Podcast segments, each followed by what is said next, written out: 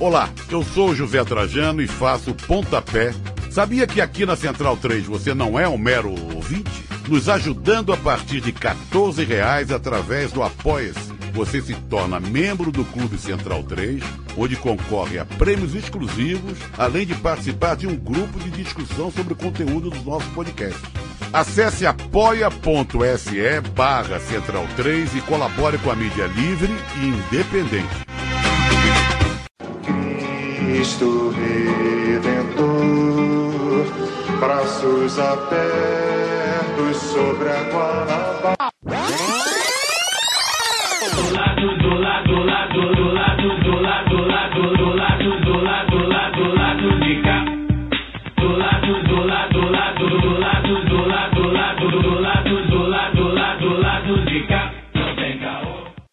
Momento, ouvintes da Central 3. Hoje é quinta-feira, dia 29 de julho de 2021. Eu sou Caio Belandi e este é o Lado B do Rio 203. Nesta semana, entrevistamos Natália Urban, jornalista independente e anti-imperialista baseada na Escócia. Falamos sobre conexões internacionais da extrema-direita brasileira, a relação de Bolsonaro com nazistas europeus, os Estados Unidos pós-Donald Trump e os ataques imperialistas à América Latina e muito mais, hein? Passeamos por vários países. Antes de ouvirmos a Natália, aquele recado de sempre, né? O Lado B do Rio é um veículo independente financiado unicamente pelos ouvintes. Por isso, convidamos a todos e todas que nos ouvem a nos apoiar financeiramente. Acesse padrim.com.br barra Lado B do Rio ou procure Lado B do Rio no PicPay para assinar nossos planos de apoio. A partir de R$ reais, você ajuda a manter o Lado B funcionando.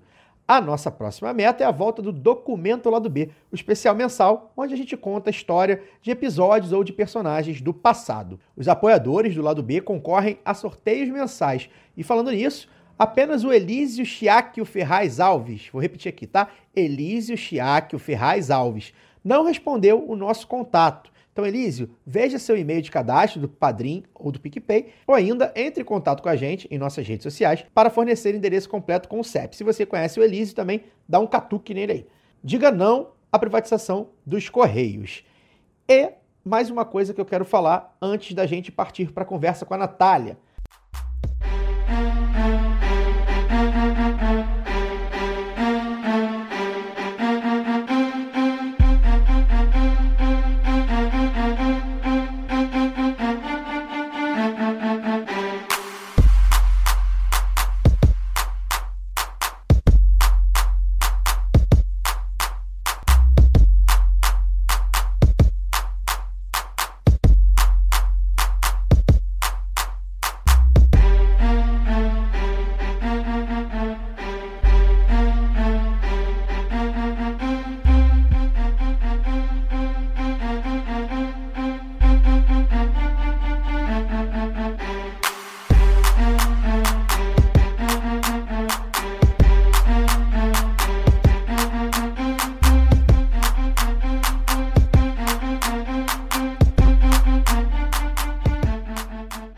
Na manhã deste dia 29, noite, no Japão, a ginasta brasileira Rebeca Andrade ganhou a medalha de prata na prova individual geral, que reúne quatro aparelhos da modalidade. Isso significa dizer que a Rebeca, de 22 anos, é a segunda melhor ginasta do mundo. A transmissão para a TV aberta foi da Rede Globo, onde Daiane dos Santos comentava. Daiane, ex-ginasta e um fenômeno do esporte, não conseguiu ganhar uma medalha olímpica em sua carreira. Ao ver a conquista de Rebeca, Daiane chorou. Chorou com a conquista de Rebeca, porque Daiane dos Santos se viu em Rebeca Andrade, como Rebeca Andrade um dia criança se viu em Daiane dos Santos. Quantas meninas negras se viram em Rebeca hoje? A prata de Rebeca tem muitos símbolos, muitos significados. Pessoalmente e também coletivamente. Questões de luta, de gênero, de raça, de classe, até de time, já que Rebeca é atleta do Flamengo há 10 anos. Dá para dizer que tudo da minha vida está nessa conquista de Rebeca. Como Daiane e milhares de pessoas do Brasil afora, eu também chorei ao ver a conquista. Chorei muito, como há muito não chorava. Chorei como não costumo chorar. Porque, por um momento, depois de muito tempo me sentindo estrangeiro em meu próprio país, me senti brasileiro de novo. Enquanto brasileira, Rebeca me redimiu. Por um momento, Rebeca Andrade redimiu o Brasil. Um Brasil que dá muito pouco ou quase nada para ela e para muitos de nós. Obrigado por essa manhã gloriosa, Rebeca Andrade. A conquista é sua, mas a alegria é nossa. A alegria compartilhada é alegria em dobro. A Rebeca ainda tem chances de mais duas medalhas nos próximos dias, então vamos por mais, porque ainda não acabou. Sempre lembrando, uma sobe e puxa a outra. Bora para a entrevista com a Natália Urban. Natália, obrigado pela sua presença. O seu nome tem sido muito pedido entre os nossos apoiadores, nossos ouvintes, já há algum tempo. O pessoal que acompanha seu trabalho nas redes, no, no Brasil 247, em outros sites. Eu sou um deles que acompanha seu trabalho nas redes também já tem um tempinho. Então, muito obrigado é, pelo ter aceitado o convite. Eu vou abrir com uma pergunta, antes da gente entrar aí no debate internacionalista do ponto de vista político e geopolítico. Eu vou fazer uma pergunta que eu acho que é necessária a gente fazer para todo brasileiro e toda brasileira que vive fora do país, né? Que é o seu caso. É, você vive fora do, do, Brasil desde 2013. Então, a pergunta que eu te faço é: como é que você viu, né, de fora, a ascensão do, do Bolsonaro e do bolsonarismo, especificamente? É, e como é que você lida com as provocações e as perguntas que com certeza acontecem entre seus vizinhos e seus amigos aí fora, na Escócia, é, sobre a situação do Brasil atual. Como é que você vê de fora essa situação no Brasil atual? Olá a todos, todas, todes. Muito obrigada pelo convite. Adoro o trabalho de vocês. Também estou muito feliz de estar aqui. Bom, é importante, né, a gente lembrar que processos políticos não acontecem isoladamente. Então, ao mesmo tempo que eu estou fora acompanhando a ascensão do bolsonarismo no Brasil, né, assim, a ascensão da extrema direita, eu vivencio a ascensão da extrema direita britânica aqui também, né? Então, assim, foi aquela coisa. É, eu saí do Brasil no momento que eu vi que as coisas estavam indo para um lado complicado, que eu vi que é, é, a população estava é, correndo para um lado errado e cheguei numa pré-campanha Brexit. Cheguei num país que era 24 horas por dia sendo bombardeada com as mais absurdas informações sobre pessoas como eu, sobre imigrantes, sobre é, é, pessoas não britânicas. É, chegou um ponto que, assim, se eles odeiam até branco europeu, imagino o que, que eles pensam de uma brasileira. Então foi um momento assim de, de muita. Eu fiquei muito exasperada pensando no Brasil, mas também com medo do que eu vivenciava aqui. Então, assim, ao mesmo tempo que as pessoas é, me perguntam sobre o Bolsonaro, principalmente o pessoal de militância política e tal, eles percebem que não é um fenômeno isolado, né? A gente sempre fala aqui, né, do Bozo, né, do Brasil, Bolsonaro, e do Bodio, né, que é o Boris Johnson. Então, assim, é, é, foram dois é, líderes é, que eram políticos obscuros, cada um com sua trajetória, obviamente, mas políticos obscuros que sempre representaram, né, um lado é, é, é, da extrema-direita dentro do establishment e que ganharam poder num momento de fragilidade democrática e se agarraram a essa oportunidade. Então, assim, eu vivencio é, é, essa questão do bolsonarismo ao mesmo é, não como um fenômeno isolado, mas assim eu sempre tento ligar e eu sempre tento ver tudo que está acontecendo muito interligado com as situações políticas mesmo do Reino Unido e que as ligações, inclusive, são muitas, né? De não só de similaridades das conexões diplomáticas entre os países, mas é, é, das similaridades dos comportamentos, principalmente o comportamento midiático, né?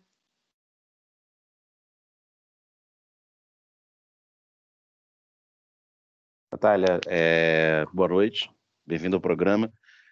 Dentro dessa, dessa já, da sua resposta, né, de, da, das semelhanças entre o bolsonarismo e a, a extrema-direita mundial, a gente, você que, que, pesquisa isso, mas a gente que é mais, mais leigo nessa questão já via há muitos anos as, similaridades entre o extrema-direita brasileiro, o bolsonarismo, e a extrema-direita internacional, sobretudo nos Estados Unidos e na Europa. E nessa última semana a gente teve né, representante do, da AfD, partido de extrema-direita alemão é, visitando o Brasil, visitou o Bolsonaro, visitou diversos ministros, é, tirou foto sorridente, uma, uma, política que, inclusive, acho que é neta de um ministro de, de Hitler e tal. E é, já há alguns meses, né, dentro do processo da radicalização da base bolsonarista, a gente ouve falar em ucranização, utilização de símbolos da extrema-direita é, ucraniana. É, o que, que, você, o que, que você acha desse, desse movimento? É, se, se isso é uma passa por uma simpatia da, dos bolsonaristas brasileiros, da extrema-direita brasileira, por esse discurso antiglobalista, de forma geral, ou se tem ligações mais profundas e mais organizadas entre esses movimentos? Olha, é, as ligações elas são muito mais assim profundas do que a gente gostaria de ter, embora né, a gente tenha visto que a própria mídia alemã noticiou que a, a FD deu um, um presta atenção né, na, na ministra, na ministra não, né, na congressista, na deputada que veio para cá, porque dizendo que eles tinham que se desvincular da imagem do Bolsonaro, porque ele está muito queimado mundialmente. Mas isso não impede certos setores, é, inclusive outros setores dentro da FD, que acham que o que ele faz é ótimo, assim outros setores da Europa mesmo é, é, que não só buscam aproximação não exatamente a ele, mas o que ele pode oferecer, porque o Brasil é um grande ator internacional, né? O Brasil é a grande potência é, sul-americana, é um dos principais países do continente americano, então assim é, todas essas questões que, que a gente vivencia de, de ver no Brasil essas pessoas se aproximando, muito não está sendo noticiado do que eles estão fazendo fora, das conexões que eles estão fazendo fora. Então, por exemplo, a gente teve o Eduardo Bolsonaro na primeira semana, assim, na primeira, é, é, a, mais ou menos dia 10 de julho, indo para a Ucrânia. Ele foi recebido pelo presidente né, do, do parlamento ucraniano, que agradeceu o Brasil publicamente pelo apoio né, que o Brasil dá à, à questão da Crimeia, é, à soberania ucraniana, e também para assinar um acordo de cooperação de desenvolvimento militar. Olha com quem que eles foram assinar esse um, um, um, acordo logo com a Ucrânia, né?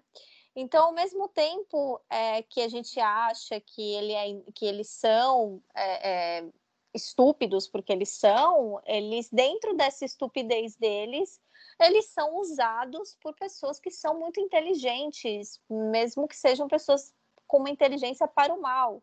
Então, por exemplo, a Ucrânia entende, não só a Ucrânia, mas a Europa entende a importância geopolítica do Brasil.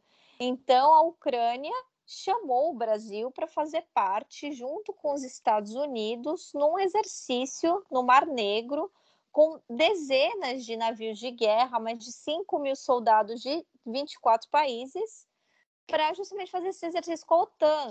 Então, quer dizer, o que, que o Brasil tem a ver? Por que, que o Brasil está fazendo isso? Ah, porque nós temos que pensar na ameaça Rússia e China. Então, assim, já começa novamente utilizarem do Brasil de uma maneira é, é, estratégica na, no, no, jogo geopolítico, sem mesmo. Você acha que realmente os Bolsonaro têm essa, esse entendimento? Não, para eles é a gente tem um aliado internacional que pensa como a gente é, não é extrema direita, é aquela coisa, aí começa a mentir, né? Ai, não, é porque eles são católicos, é porque eles são anticomunistas, é porque eles são militantes neonazistas, né? Mas eles vão falar que não são, mas, né? Enfim, a gente sabe é, que quando estavam tendo aquelas manifestações em 2020, né? Aquela coisa do Ucraniza Brasil, que a gente via as bandeiras, né? Do Pravi Sector, né, a milícia ultranacionalista, quem carregava essas bandeiras era uma pessoa ligada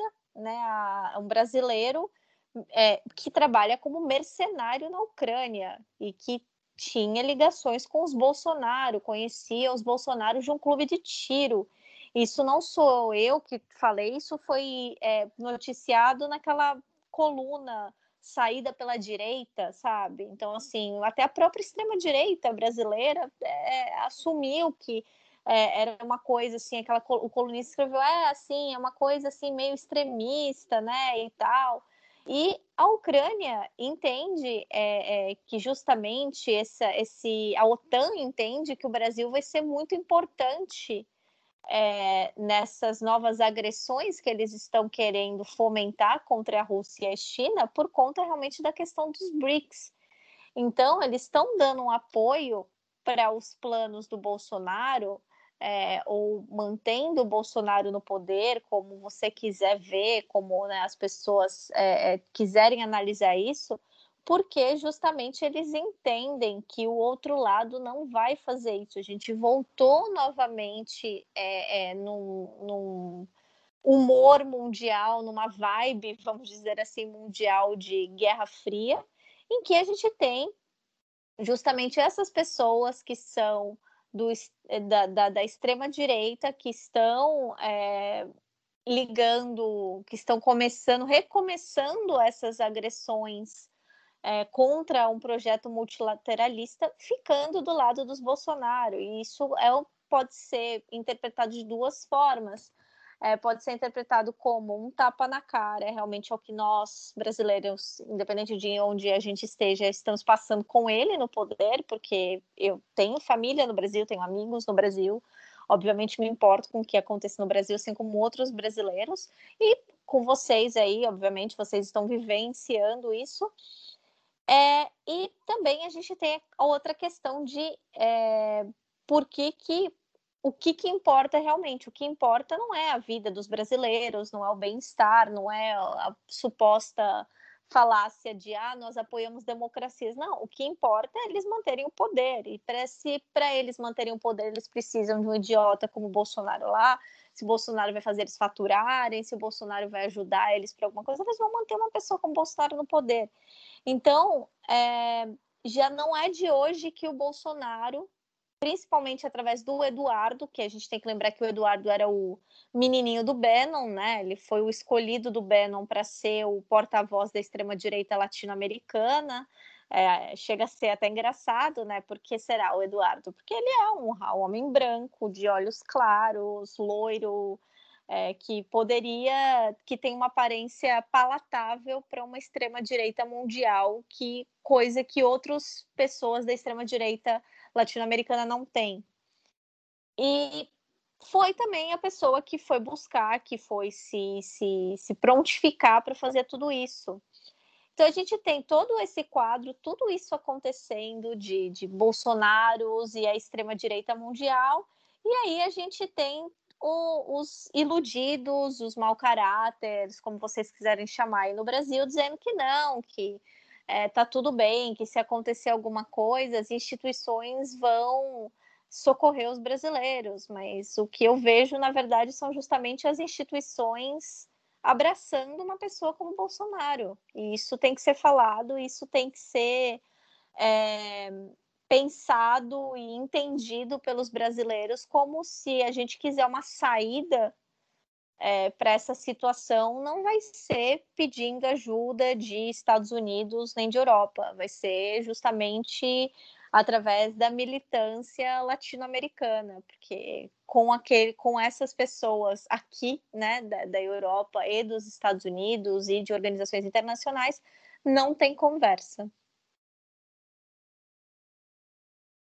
Natália, vou aproveitar que você, a gente entrou já no, no assunto da, da, da, questão da Europa, né, da, da, das conexões bolsonaristas com a Europa. Algumas são, nossa audiência certamente já está ciente, uh, mas eu quero falar agora, queria que você me, me, me dissesse como é que está a situação no Reino Unido, do, de que ponto de vista, né? É, a gente aqui de fora, né, do outro lado aqui da, do planeta, né, do hemisfério, a gente aqui é, percebe algumas diferenças uh, do Boris Johnson para o Bolsonaro. Né? Algumas que talvez sejam inerentes a, sei lá, britânicos e, e brasileiros, mas a gente percebe, e principalmente na pandemia, a percepção que a gente teve, e aí você pode deve me corrigir se eu estiver errado, a percepção que a gente teve foi de que o Reino Unido é, teve uma mudança ali, de, teve um momento que o Reino Unido meio que mudou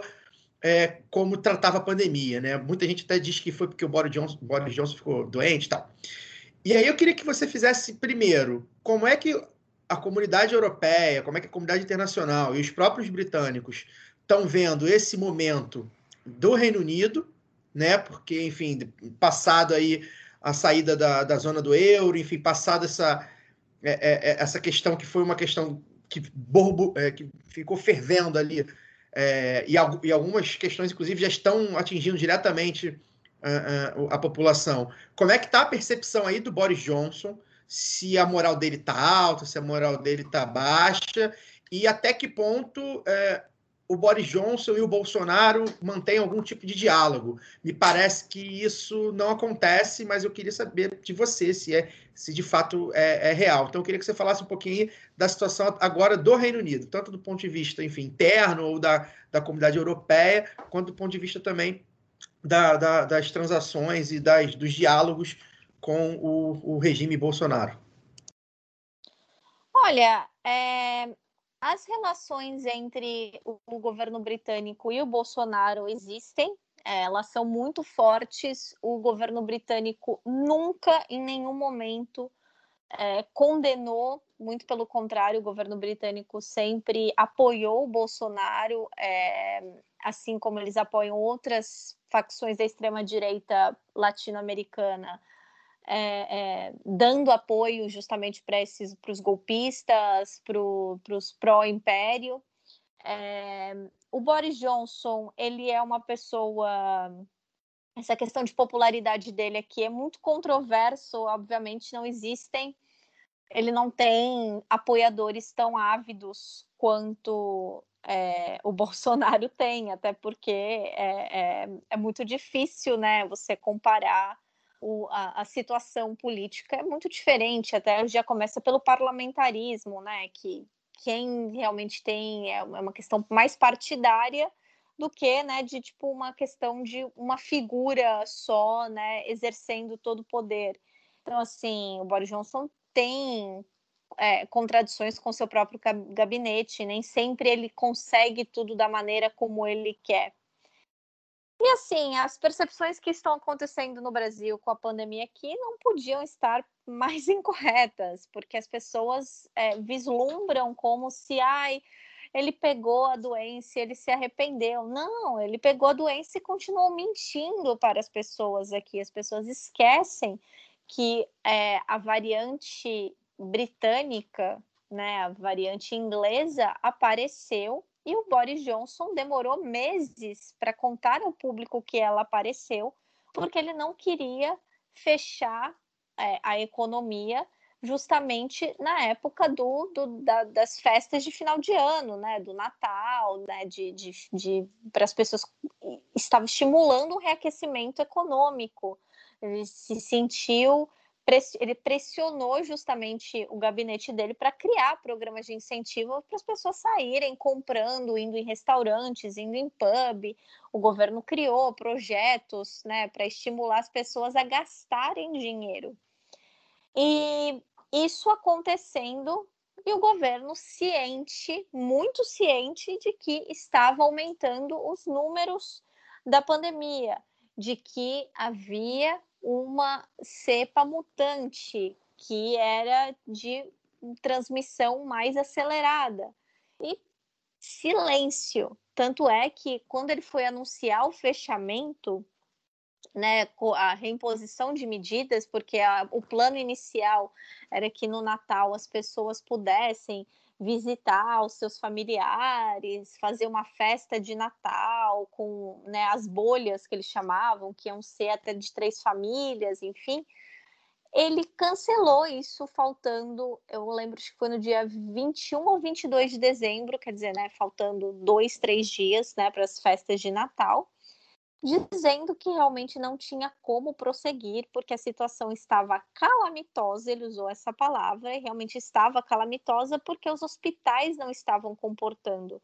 Então, o governo colocou medidas de, impôs as medidas de restrição aqui, não de acordo com uma preocupação é, com a população, com a saúde da população, com o que quer que seja, mas sim para justamente falar: olha, agora os hospitais não estão suportando mais, o povo vai começar a morrer na rua. E agora, a gente, eu falei essa questão de morrer na rua, o ex-assessor do Boris Johnson, né, o Dominic Cummings, falou que o Boris Johnson mesmo falou. Então vamos deixar a rua cheia de saco de cadáver, né? Deixa né, os corpos se empilharem nas ruas, porque a gente não pode fechar a economia. Então, quer dizer, ele é uma pessoa que em nenhum momento ele se preocupou em, em manter é, é, a população segura, ele não se preocupou em manter a população isolada, ele tentou estimular, tentou pensar na economia primeiro. Então, assim, é uma ilusão. É, eu sempre falo, o Brasil não é parâmetro porque o Bolsonaro é um caso muito à parte, ele é um ponto muito fora da curva a pessoa Bolsonaro, né? O personagem Bolsonaro. Então, assim, mas quanto a estratégia, a, a, táticas mesmo, o Reino Unido foi tão genocida quanto. Só que pelo menos eu ainda falo, no Brasil a gente tem coragem de falar que o Bolsonaro é genocida, que eles não usam essa palavra. Então, quer dizer, o governo, o, a Inglaterra, cortou todas as restrições, eles estão vivendo vida normal na Inglaterra contrariando os próprios cientistas do governo. Os cientistas do governo falaram: gente, não dá para reabrir. As infecções estão aumentando, o número de pessoas infectadas está aumentando, não pode ter vida normal. O governo falou: não, a gente está vacinando, a gente acelera. O governo falou: mas a vacinação não é tudo. 60% das pessoas que estão na UTI, nas UTIs agora são, estão duplamente vacinadas, ou seja, mesmo assim ficaram doentes, porque o governo, né, oba-oba. E falou, não, tá, vai diminuir, vai diminuir, vai diminuir. Então, quer dizer, diminuíram. A gente, é, a Inglaterra voltou sem nenhuma restrição, a Escócia ainda tem algumas restrições. Na Inglaterra, eles tiraram até a obrigatoriedade de máscara. Então, assim, é, e o governo lidou disso da pior maneira possível, fazendo um, um, um, merchandising ridículo, desrespeitoso, chamando de Dia da Liberdade, como se as pessoas estivessem ficando em casa como né, crianças de castigo e não tentando se proteger de um vírus mortal que já matou milhões e matou mais de 120 mil pessoas aqui no Reino Unido. Então, é, a maneira dele gerir foi muito criticada, é, principalmente pelas nações devolvidas. Por exemplo, a Escócia é uma nação devolvida. São países que compõem o Reino Unido, têm uma certa autonomia em alguns assuntos, mas não em tudo. E uma das coisas que foi principalmente criticado, não só pela primeira-ministra da Escócia, mas pelo primeiro-ministro do país de Gales, foi o fato de que o Boris Johnson colocou as pessoas né, naquele programa, né, o Furlough, né, que seria um programa em que o governo pagava uma parte dos salários das pessoas empregadas por empresas registradas né, no, no, no programa junto com o governo. É, o governo, ano passado, quando teve a reabertura parcial novamente, um pouco antes da segunda onda, o governo cortou esse programa e os países falaram: não, mas a gente quer manter porque a gente não quer abrir igual a Inglaterra. E aí o governo falou: não, vocês não vão manter. Se a gente vai abrir, vocês vão abrir tudo também. E aí, quando a Inglaterra começou, teve que fechar novamente, os países aqui já estavam mais ou menos fechados, mas não podiam ter fechado totalmente, porque eles não tinham como pagar esses funcionários, as pessoas não iam receber nada do governo, basicamente. E a Inglaterra fechou e falou: ah, não, agora a gente vai pagar é, o dinheiro para as pessoas, para os funcionários ficarem em casa, reterem trabalho, né, não entrarem no, na linha do desemprego. Aí os governos falaram, mas quando a gente falou dos nossos cidadãos, vocês nos ligaram. E aí o governo do Boris Johnson falou, ah, mas antes era só quando era com vocês, agora tem leis envolvidas, a gente tem que mudar. Então isso ajudou ainda mais também a fomentar aquela é, o sentimento de diferença que existe entre o governo britânico e as, essas outras nações, né? Os, os, os, irlandeses, os escoceses e os galeses. Então, assim, o Boris Johnson tem diferenças com Bolsonaro de postura, obviamente. Ele foi educado em Oxford, ele é uma pessoa de é, família aristocrática, mas o programa de governo dele é tão genocida, é tão assassino, de uma maneira diferente, obviamente, quanto do Bolsonaro. Se ele fosse brasileiro, seria o Bolsonaro, basicamente, dizendo, dizendo isso. Tá? Dá para transportar tranquilamente as personalidades políticas, né? Sim, não, é, é assim, o, o que às vezes me irrita um pouco é, tudo bem, eu vivo em uma outra cultura, eu vim de uma outra cultura, mas assim, é essa cultura do tabloide que as pessoas se escandalizam mais com o Bolsonaro, é, com, com o Boris Johnson, desculpa, ele com os escândalos da vida pessoal dele do que com realmente o fato de que ele usa, né, ele comete crime de corrupção que ele comete é, atos ilícitos o tempo todo, e aqui eles usam 50 mil palavras, mas não falam em corrupção, porque corrupção só é usado para país de pobre. Pobre é corrupto, a gente não, a gente é, favorece é, com interesses, é, eles usam várias palavras, uma palavra que eles usam chamando, tipo, seria cronyism, que seria, tipo, você dá, favorecer seus amigos, então, assim, eles criam várias artimanhas para não dizer, olha, ele é um grande corrupto, ele usou dessa pandemia para enriquecer os parça dele, para enriquecer é, é, famílias de amigos dele. Ele, ele enriqueceu porque ele recebeu diversos favores é, é, de, de, doações através de empresas que é, ele favoreceu em contratos relacionados à pandemia. E nada acontece, só que aqui não é feijoada, né? Nada acontece fish and chips, porque realmente as pessoas ficam mais ligadas em escândalos pessoais, no fato de, ah, o Boris Johnson teve uma amante, o Boris Johnson não sabe quantos filhos ele tem, em vez de falar, gente, tá, ele teve amante, mas você sabia que o problema não é ele ter amante, é que ele usou dinheiro público de contratos públicos para favorecer a empresa da amante. Isso é muito problemático. Quem ele pega, quem ele transa, não é da, da conta de ninguém. Mas o fato dele usar dinheiro público para favorecer a amante dele é problemático. E a gente precisa falar sobre isso e as pessoas não falam. Então, assim, é, é, existe uma toda uma nova cultura de você apagar a corrupção, que é uma corrupção muito mais é, não diria que é muito mais é, é, ardida do que a gente olhar a corrupção brasileira, mas é diferente e é num nível muito mais, é numa escala muito maior, é numa escala assim com muito mais dinheiro do que o que rola no Brasil, não é esquema de rachadinha. É, assim, é, são esquemas bilionários em libras, em paraísos fiscais mundiais, sabe? É, Natália, até que ponto a, essa ascensão da extrema-direita mundial que a gente tem visto na última década é um projeto dos, digamos, verdadeiros donos do poder, né, as grandes corporações, bancos, etc. E em sendo, por que, que eles precisam dessa nova direita, digamos assim, dessa extrema-direita, se a, a própria centro-esquerda institucional, pelo menos nos últimos 30 anos, vinha fazendo o serviço né, em termos de gestão do neoliberalismo e de mobilização de, de massas populares? Eu acho que o problema realmente foi, é, se eu olhar do ponto de vista que é né, onde eu mais pesquiso, estudo, se a gente olha do ponto de vista da Europa, é, foi justamente a questão da imigração que realmente assim machucou né, o âmago da extrema direita.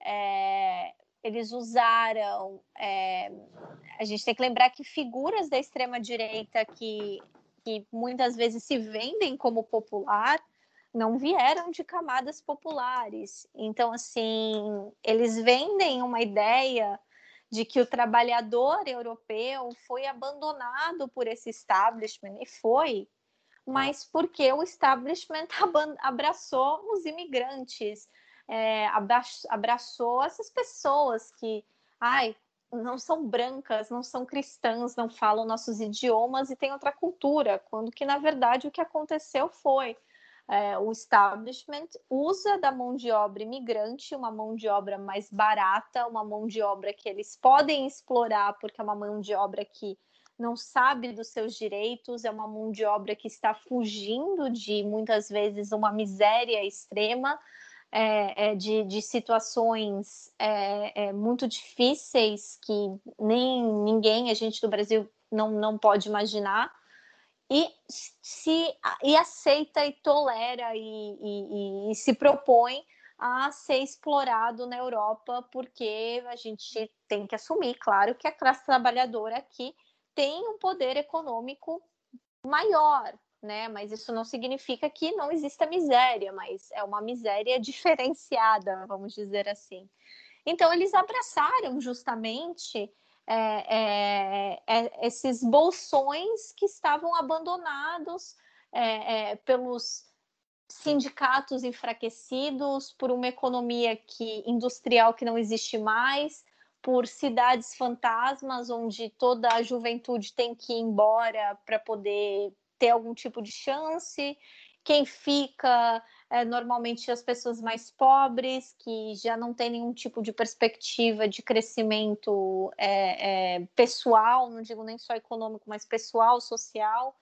Então, assim, eles juntaram todo esse sentimento de insatisfação e impulsionaram, né, usando como bode expiatório a questão cultural, a questão racial, a questão é, nacional, né, trazendo um falso, um etnonacionalismo novamente como pauta política da Europa, como uma pauta política, assim, bem é, é, vigente porque essa pauta política a gente não está vendo ela, claro, ela começou com esses partidos às margens, né, esses partidos marginais aqui na Europa, diferente é, é, da, da, de outros países, né, de, por exemplo, o Brasil, que é, esses partidos, claro, têm suas particularidades, mas, por exemplo, no Reino Unido, a maior, o maior expoente da extrema-direita nunca conseguiu se eleger para nada, que seria o Nigel Farage. Mas o que ele falou, que foi amplamente difundido pela mídia, que foi, foi abraçado pelo establishment. Então, assim, a gente não precisa do Nigel Farage se a gente tem um partido conservador, que é um partido que existe há séculos, abraçando exatamente as mesmas coisas que ele fala. A gente não precisa ter uma pessoa, é, a gente não precisa eleger ele se a gente já tem aquele político que a família está no poder há 30, 40 é, gerações, é, falando a mesma coisa que ele. Então, assim, com alguns casos, por exemplo, a gente teve na FD, na Alemanha, que foi um partido que era um partido é, é novo, era um partido marginal, que se tornou um partido que está presente em quase todas as regiões da Alemanha, com né, pessoas eleitas, com, com, políticos eleitos. Mas nos outros casos, é, a gente vê que o, o, establishment abraçou essas ideias de extrema-direita porque viu que isso é extremamente popular. Vou lembrar agora, recentemente na França, aquele episódio lamentável de que a, a, a Le Pen teve que dar um presta atenção lá no Macron em relação ao que ele estava falando dos muçulmanos. Falou, não, peraí, não, não, não pode falar assim também, né? Então, quer dizer, é, é ele que seria o centro moderado pró-europeu, tomando justamente é, é, uma bronca, horrorizando uma mulher que é um dos expoentes da extrema-direita, que é eurocética, que é anti-imigração, porque ele estava justamente o que o Macron está fazendo, propondo contra a população, é, as populações muçulmanas na, na, na França, é absurdo. Então, assim, é, a gente está vendo essas pautas sendo abraçadas pelo, pelo, pelo, pela dita pela dita via moderada e a gente está vendo essa via moderada também em, não só não rejeitando e abraçando essas pautas, mas se juntando à extrema direita para atacar uma esquerda mais radical, para atacar uma esquerda é, é, que realmente quer mudança, que quer uma, que quer um, um, um, uma classe trabalhadora é, é, voltada realmente para as questões do trabalhador, que quer reativar a importância dos sindicatos, que quer um governo que volte a, a oferecer assistência para o seu povo, que, que, que quer justamente um Estado fortalecido. Então, não, eles então assim, em vez de deles irem esses partidos de centro-direita, esses partidos de centro, em vez deles galgarem é, é, é, e tentarem negociar com a esquerda, que em muitos casos seria mais fácil, é, eles mantêm o liberalismo econômico, mas abraçam, né? as pautas socialmente conservadoras da extrema direita, porque é muito conveniente do ponto de vista eleitoral, né? Então, assim, é, e isso é preocupante porque quem justamente se machuca são as pessoas que já eram mais marginalizadas, que são os imigrantes, que são as minorias étnicas, que são as minorias religiosas, que é a classe trabalhadora, porque a classe trabalhadora é, é, não está ganhando mais dinheiro porque o governo está endurecendo regras de imigração ou dizendo na França que é, uma mulher muçulmana não pode usar um niqab. Então, assim, eles criam uma ilusão que, na verdade, não é uma ilusão, é um ataque gratuito, é um ataque preconceituoso que não vai fazer aquela classe trabalhadora insatisfeita ganhar nada. Então, essa classe trabalhadora vai ficar mais insatisfeita ainda. E uma classe trabalhadora insatisfeita e sem educação política vai acontecer o quê? Eles vão pegar justamente quem está estendendo a mão para eles, vão abraçar como se fosse um bote salva-vidas, e aí a gente vai ter um clima de radicalismos é, é, extremistas, fascistas, que são essas ondas de violência que a gente tem visto na Europa, na França, na Alemanha, no Reino Unido, na Espanha, na, na, não preciso nem falar da Polônia e da Hungria, que está um terror lá e tal mas assim, a gente está vendo esses expoentes é, é, é, acontecerem, essas demonstrações acontecerem basicamente impunemente.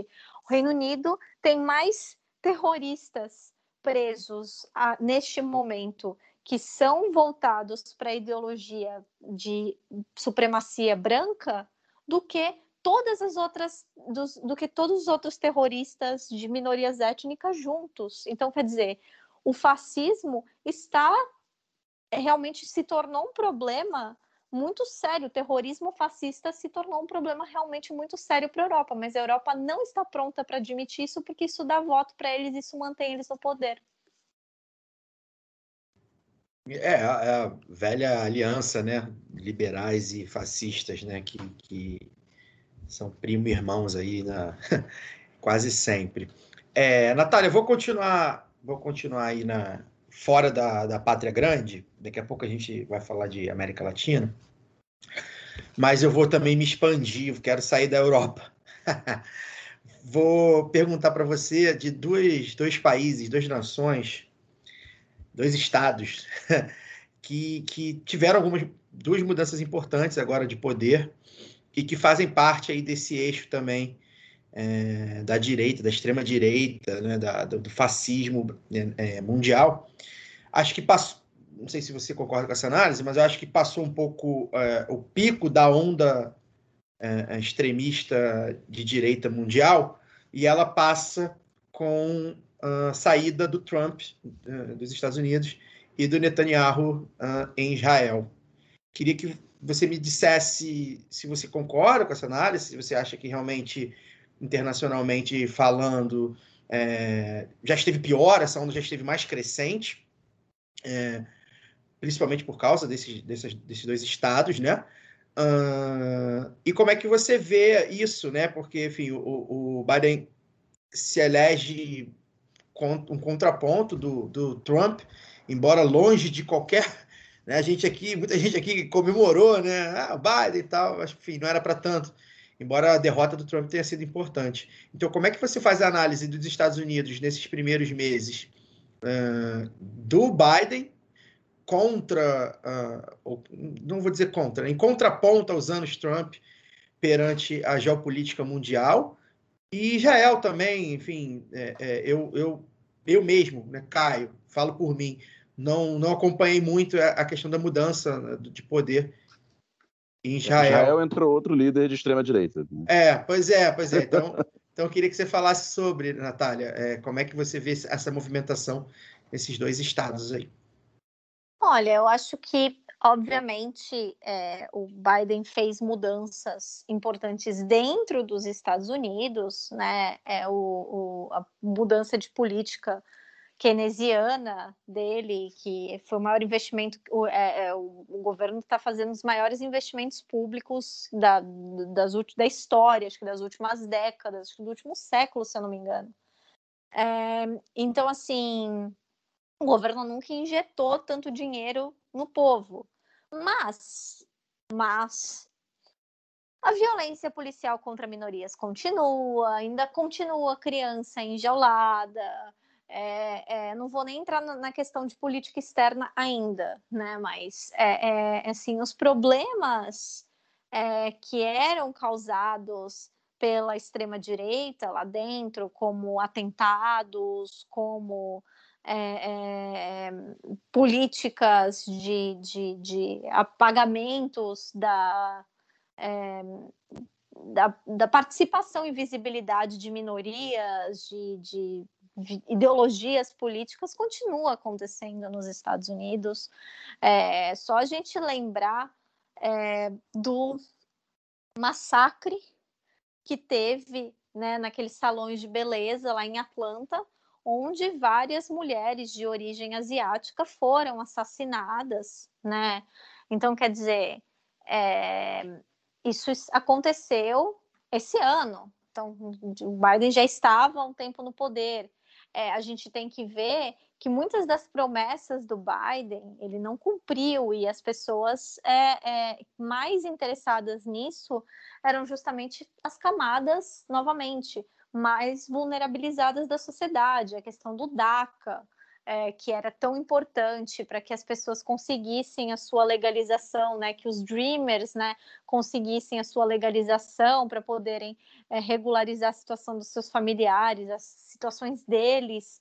É, é, uma juíza barrou e o Biden falou: Nossa, que pena, a gente vai entrar com recurso, né? Mas quer dizer, é, ele, ah, quem sou eu para ter que, né, tem que seguir procedimento. Não, ele sabe que se quiser, ele pode dar uma canetada lá e tentar mudar isso, porque isso é uma situação desesperadora, isso é uma situação que está custando vidas. É, a gente também tem que lembrar que a questão da política migratória dos Estados Unidos é, não mudou muito. Eu trabalho né, com o Brian Meir, que é estadunidense, eu e ele a gente tem várias discussões porque eu sou muito próxima à, à militância latino-americana nos Estados Unidos e o pessoal justamente fala, fala não, tá a mesma porcaria para gente, é, é, a mesma hostilidade, é, o, o, os oficiais de imigração continuam aparecendo, continuam fazendo batidas, é, a gente por qualquer coisa é deportado, o sistema ainda não funciona, o sistema ainda é hostil, o sistema ainda é racista, então, quer dizer, assim, muitas dessas coisas que o Biden é, é, falou em campanha, ele já próprio se desmentiu. Ele deu uma entrevista é, num, um pouquinho, né, no começo desse ano, assim, mas já para o meio, alguns meses atrás, falando que, em comparação com o Trump, a mídia fez ele parecer bonzinho e que achavam que por causa disso ele ia deixar as pessoas entrarem e ele, pelo amor de Deus, não, eu não quero que ninguém entre aqui, fica no seu país. Então, quer dizer, ele mandando recado para aquelas caravanas de imigrantes, aquelas crianças que estavam indo da América Central, de, de países que são assolados pela guerra civil, que essas crianças, muitas vezes, os pais mandam elas para as caravanas, porque sabem que se as crianças ficarem lá, elas vão ser sequestradas pela guerra civil e ser obrigadas a ou servir a guerra civil, ou serem assassinadas, ou serem vendidas, estupradas, enfim. Então, os pais é, mandam os filhos para essas caravanas como uma maneira de tentar salvar a vida dessas crianças. Isso não aconteceu. Então, quando foram mostrar o centro de detenção chamado centro de detenção, que, o, que no, o Biden muda o nome das coisas. Isso que eu acho muito engraçado, os democratas mudam os nomes. Era uma gaiola com uma placa escrito bem-vindo em espanhol. Essa era a única diferença. Então, assim, eram ainda, as crianças ainda estavam no chão, é, usando aqueles cobertores térmicos de, de papel alumínio, as crianças é, é, ainda estavam separadas em, em, grades, né? ainda estavam enjauladas, não estavam em, em, estavam detidas, né? estavam em, pavilhões. Então, assim, não mudanças realmente pontuais para as pessoas mais fragilizadas e as não brancas não teve.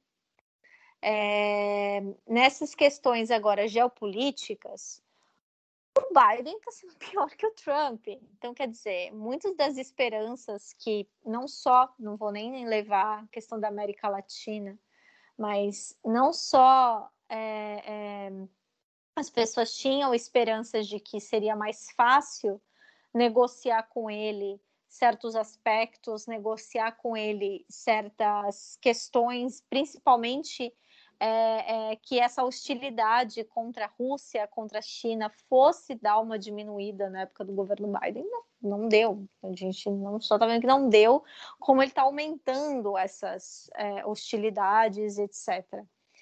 E um dos exemplos justamente disso foi a questão com Israel, porque a gente viu né, aquele ataque lamentável que matou centenas de pessoas né, na, na, do povo palestino é, lá em Sheikh Jarrah, e o Biden o tempo todo ficou ao lado de Israel, não só ficou ao lado de Israel, como vendeu armamento, vendeu mais de 700 milhões de dólares em armamento para Israel.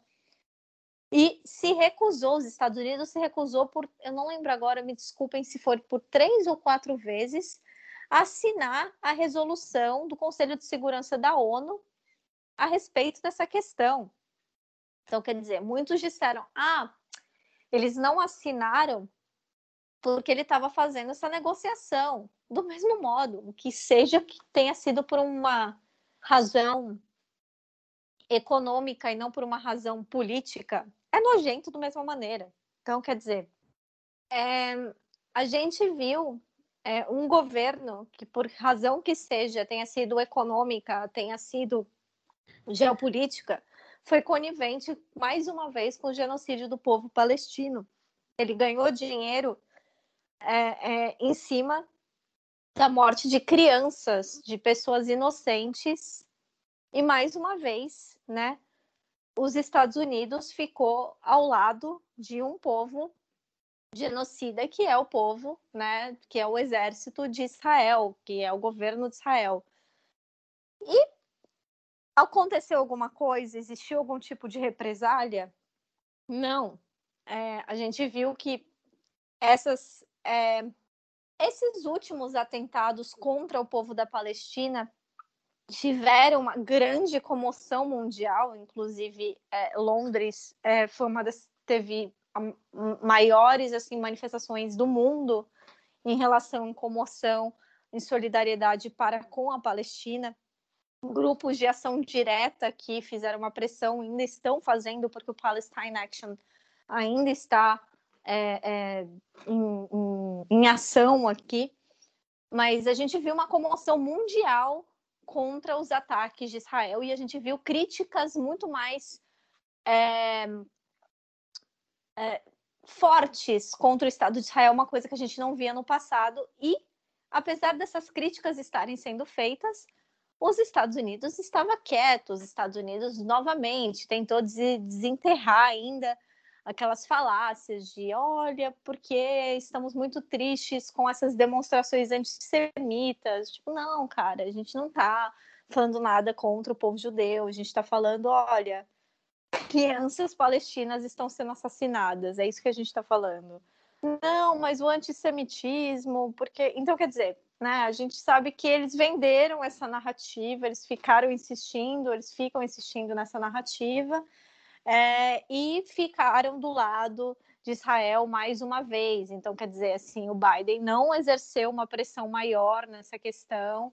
é, é, o Biden, muito pelo contrário, ele foi favorável e, mais uma vez, também demonizou é, é, de maneira incorreta, de maneira preconceituosa, é, as pessoas, os partidos políticos, os grupos políticos que né, estavam é, é, se defendendo lá na Palestina. Então, essa mudança de governo, é, a minha opinião não é muito boa, porque a minha opinião, a opinião que eu vou ter em relação a isso vai ser a opinião da, da, da, da Ibraspal, que é do Instituto Brasil Palestino, que é uma mudança que uma mudança que não é uma mudança, é, é, a mesma retórica com uma pessoa de nome diferente assinando essa retórica assassina, assa, ass, é, é, compactuando com o genocídio do povo palestino, é, compactuando com o roubo dos territórios palestinos. E, e, e, isso continua acontecendo. Então, assim, eu acho que é, Israel existe é, não existe, quer dizer, uma solução é, é, para a questão de, de, de do, do, que eles estão fazendo contra o povo palestino que vá sair do establishment israelense. Essa solução não existe. O que, que isso não, não, o establishment é, é, israelense sempre vai ser favorável à matança, ao roubo, ao extermínio do povo palestino, ao desaparecimento do povo palestino. Então a gente não pode se iludir e falar, ai, o Bibi saiu agora, agora entrou uma outra pessoa que também odeia é, o povo palestino, que também está lá faz, criando políticas é, é, é que tá, tá, tá tirando as pessoas das casas delas, das terras delas, e, e, e falando que o problema do mundo é porque uma fábrica de sorvete falou que não vai mais vender nos territórios ocupados, então que eles estão sofrendo por causa de uma fábrica de sorvete que disse isso. Então, quer dizer, é, é, a gente continua vendo né, uma virada de, de, de, de retórica deles que funciona muito bem. Do mesmo modo, eu achei muito interessante um pouco antes da, da, da, dessa primária no Chile, um artigo que saiu num jornal, num jornal israelense acabando com o Daniel Hadwe, dizendo que o Daniel Hadwe, que é neto né, de palestinos, que é um, um, dos principais militantes da causa palestina na América do Sul, não porque ele é descendente, mas porque ele realmente tem um trabalho assim muito contundente, um trabalho muito importante em relação a, a, justamente também a colaboração dos países, a denúncia de colaboração dos países latino-americanos na situação do povo palestino. O Chile tem a maior comunidade palestina da América do Sul ou da América Latina, agora eu não lembro, não vou lembrar. Mas o Israel já falou, falou, olha, se ele ganhar as eleições, o Chile vai ter um presidente antissemita. Então, quer dizer, é, eles continuam vendendo essa retórica, isso é uma retórica que não começou essa. É, é, inclusive, é, existia, existia, eu estava lendo um estudo sobre por que, que Israel ainda não entrou na União Europeia, porque Israel, etnicamente, 80% é, da população de Israel tem direito a alguma cidadania da, da União Europeia, por alguma razão. É, Israel não quis entrar, por enquanto, na União Europeia, apesar de fazer fronteira, né, por conta, acho que, não lembro se é a Macedônia que, que faz fronteira com Israel, não, não lembro, mas eles têm uma fronteira com a União Europeia, e eles não quiseram entrar porque é, quando o Netanyahu ainda era só um ministro, ele disse que a Europa tinha estava crescendo muito o sentimento de antissemitismo e o que, que era esse antissemitismo? Eram justamente pessoas como Jeremy Corbyn, como partidos como Sinn Féin, como a, a esquerda republicana, fazendo campanhas pedindo que é, é, um boicote aos produtos israelenses vindos, oriundos das áreas de território roubado. Então, quer dizer, eles continuam usando essa retórica do antissemitismo aqui na política internacional indiscriminadamente e vão continuar. Então, assim, mudança de Israel, do ponto de vista para quem importa, que seria para os palestinos, não teve mudança nenhuma. E eles continuam com relações com o Bolsonaro, inclusive. Então, quer dizer, é, é, o Biden a gente viu que teve assim um afastamento público dos Bolsonaro, mas o Israel continua, eles foram visitar, tiraram foto, enfim, né, aquela coisa que eles adoram fazer, né, os fotopróprios que eles adoram fazer em rede social. Natália, é, sobre a grande mídia britânica, é, em especial, né, já que você mora aí na Escócia, e europeia, pela proximidade, como é que você vê essa mídia retratando o, o Brasil de Bolsonaro se há é, se tem espaço, né? Porque América, se a América Latina é, um é apenas um pé de página ou visto de forma folclórica e como ela cobriu o golpe de 2019 na Bolívia, né? Que pode, pode, pode ter sido um aperitivo aí ou um ensaio geral para uma saída autoritária no Brasil. Olha, eu tenho a pior relação que você pode imaginar com a mídia britânica, com personagens que fazem a mídia britânica, com jornalistas, inclusive com os correspondentes da mídia britânica no Brasil. É, eles fizeram, eles ajudaram é, a criar uma retórica de normalização do, do horror é, é do que está acontecendo agora eles criaram essa normalização. É, é, uma, uma coisa assim para mim foi muito marcante, eu lembro até hoje, uma matéria que o The Guardian fez dizendo que o MBL se financiava vendendo adesivo e camiseta. Então, quer dizer, assim, e não é, é, inocência, não, é assim, foi tudo de caso muito pensado. Então, assim, a mídia britânica normalizou esse horror que está acontecendo no Brasil, porque eles justamente não queriam um, um, outro governo do Lula, eles não queriam um outro governo do PT, eles não queriam um outro governo que, com todos os defeitos que tivesse, que, né, que, que, que tinha, é, fosse um governo que não fosse 100% é, submisso aos interesses do capital estrangeiro. Então, assim, eles ajudaram nessa normalização do Bolsonaro, é, é, não só o The Guardian, que fazia. É, é criaram ele, pintaram ele como uma figura quase que cartunesca. Aí, quando realmente chegou naquele momento, como é, a gente fala, de água bateu na bunda, Aí eles começaram a mudar um pouco a retórica, eles começaram a mudar um pouco a questão dos ataques, principalmente direcionados ao presidente Lula, é, a mudar um pouco a retórica que eles tinham em relação ao Sérgio Moro, a Lava Jato, a, a, a, ao que estava acontecendo no Brasil. Mas, assim, precisou de uma pandemia, precisou de quase um milhão de mortos, precisou de pessoas passando fome, desesperadas, o Brasil chegar a esse cenário pós-apocalíptico que chegou para algumas pessoas, e eu nem digo porque algumas ainda não mudaram a retórica, né? Alguns, algumas mídias se recusam a mudar essa retórica. É, é, começar realmente a mostrar as coisas como elas são.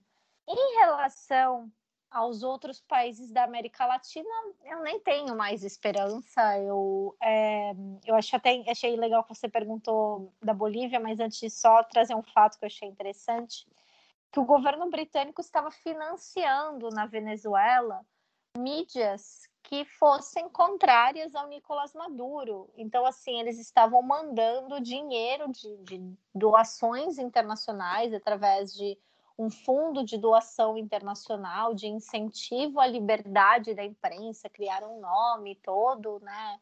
Bonito, todo humanitário, aquela coisa bem filantrópica mesmo. Mas era assim, vamos financiar, né? Tipo, material para tentar fomentar uma mudança de regime. Foi basicamente isso.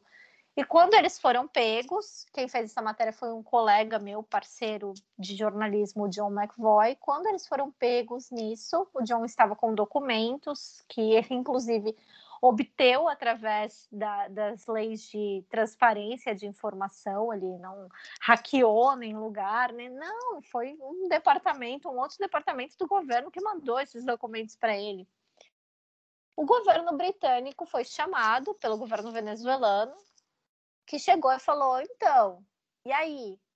Vocês estão mesmo tentando fomentar a mudança de regime aqui. Não, não é bem assim, porque não é bem assim, porque não é bem assim, não é bem assim.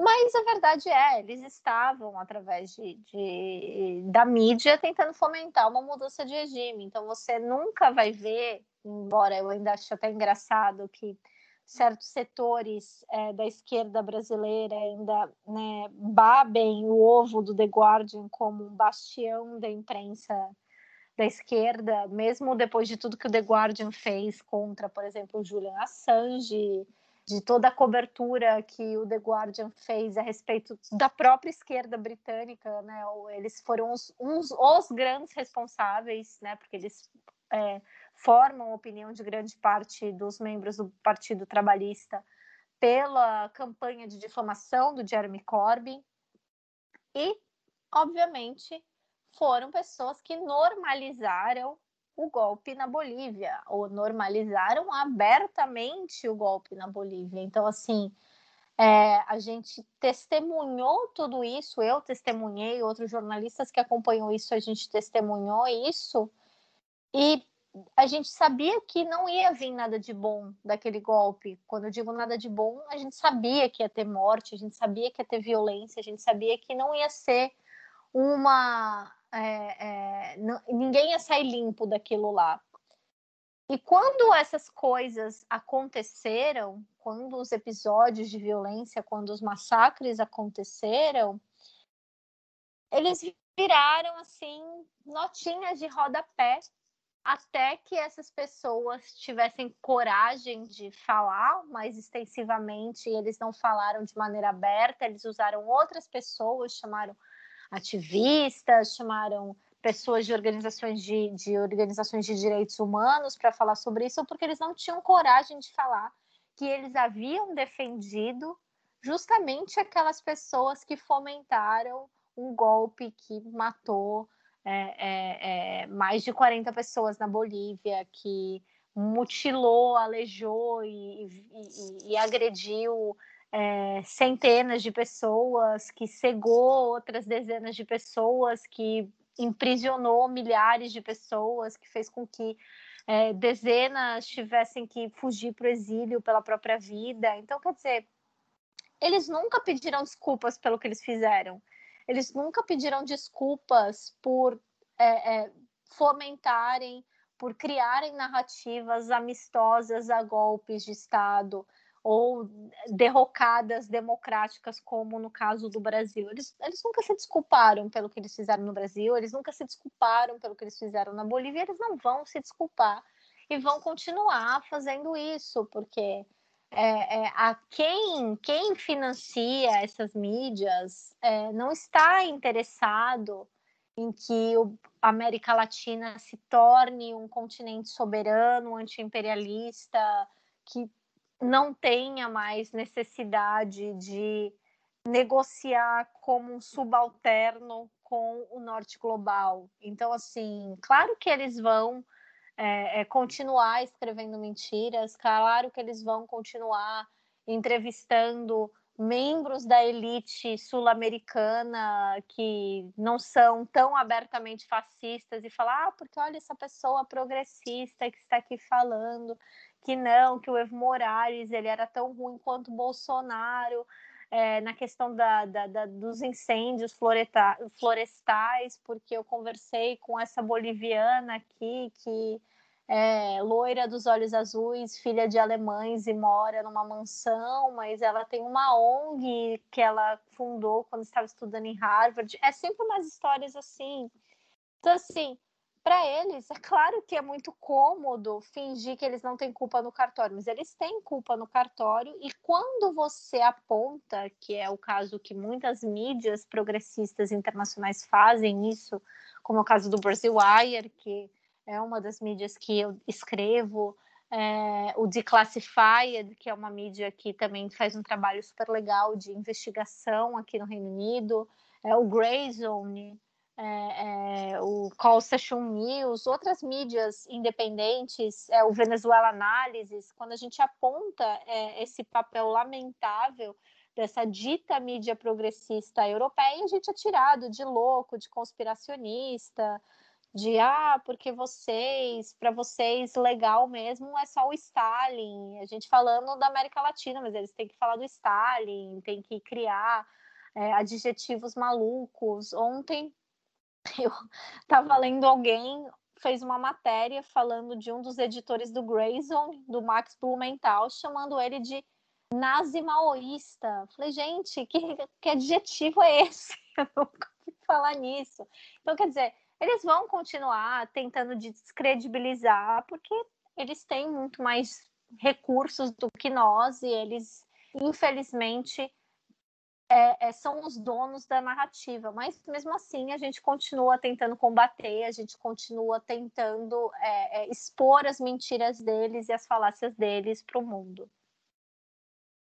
Você mencionou aí o, o parte de, de políticos e, e enfim, analistas da esquerda brasileira comprarem é, é, a narrativa do, do Guardian, né, e enfim considerarem um jornal de esquerda, mesmo apoiando os golpes na América Latina. É, isso acontece mais, por, mais porque a esquerda brasileira, né, as esquerdas institucionais, principalmente, elas têm muita dificuldade, seja por ignorância, seja por cálculo eleitoral, seja porque, enfim, não se veem mesmo como parte da América Latina, elas têm muita dificuldade em, em fazer análises honestas e, e anti-imperialistas, né? Da, da, do, do, da política do, dos países vizinhos, né?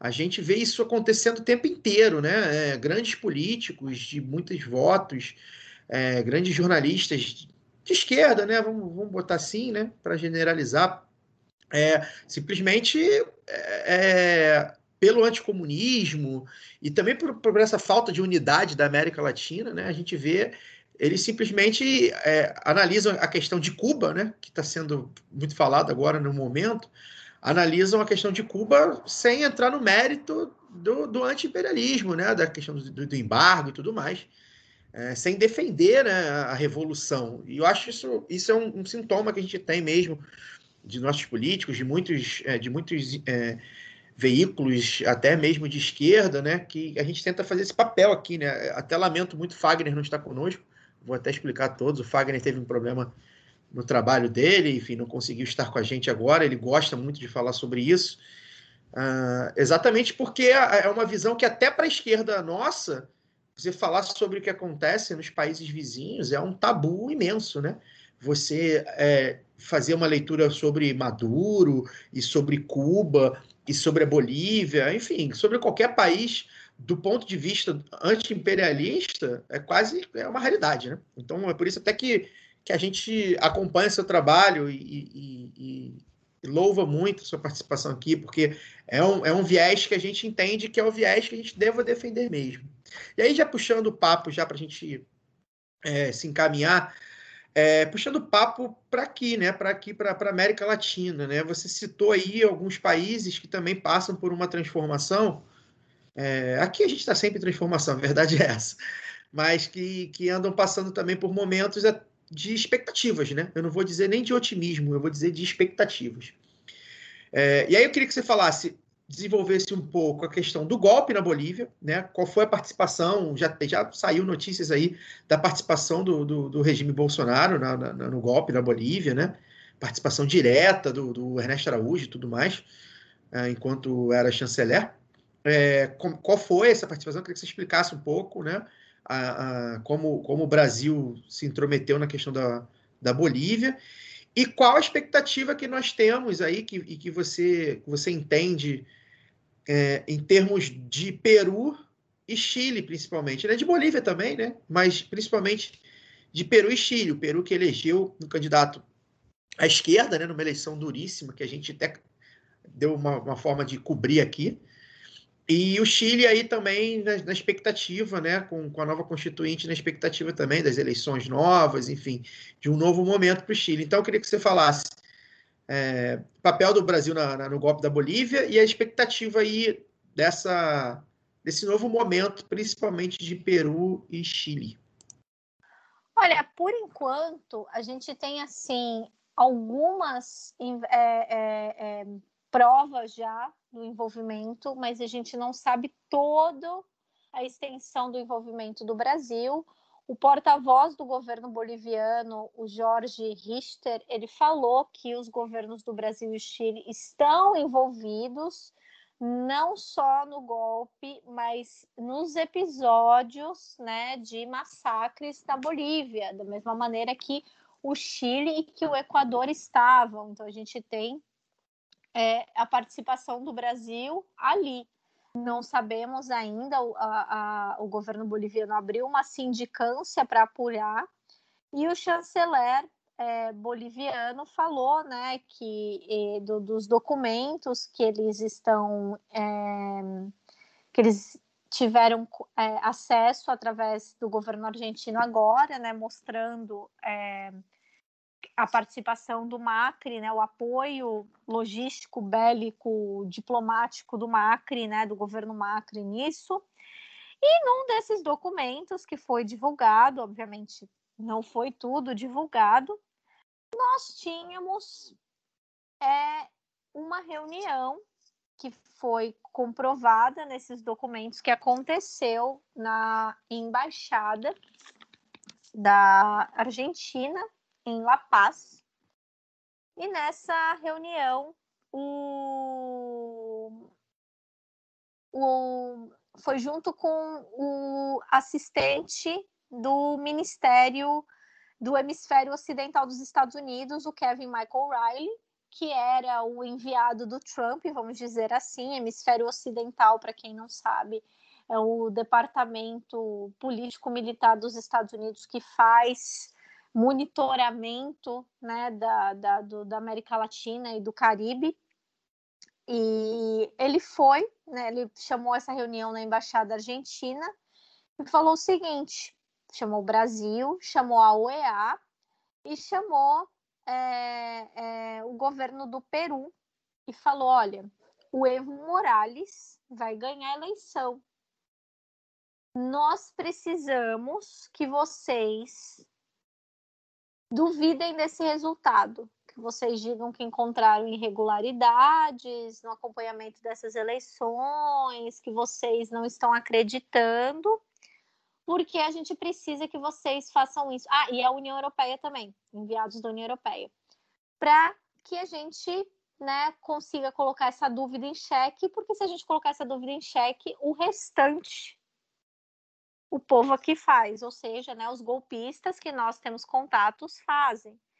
E aí, além disso, obviamente, a gente sabe que é, o Bolsonaro, antes disso, ele já tinha relacionamentos com duas figuras muito enigmáticas da extrema-direita boliviana.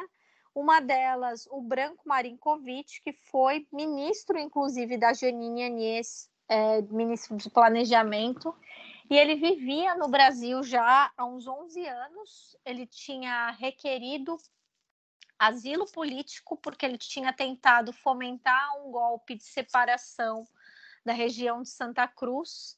E aí, é, obviamente, o golpe não deu certo e ele estava respondendo processo com acusações de terrorismo. Ele tinha negócios do Brasil, ele fugiu para o Brasil nos governos do PT, o asilo dele não tinha saído, mas no, no, o PT ele não foi extraditado no governo do PT, vamos dizer assim.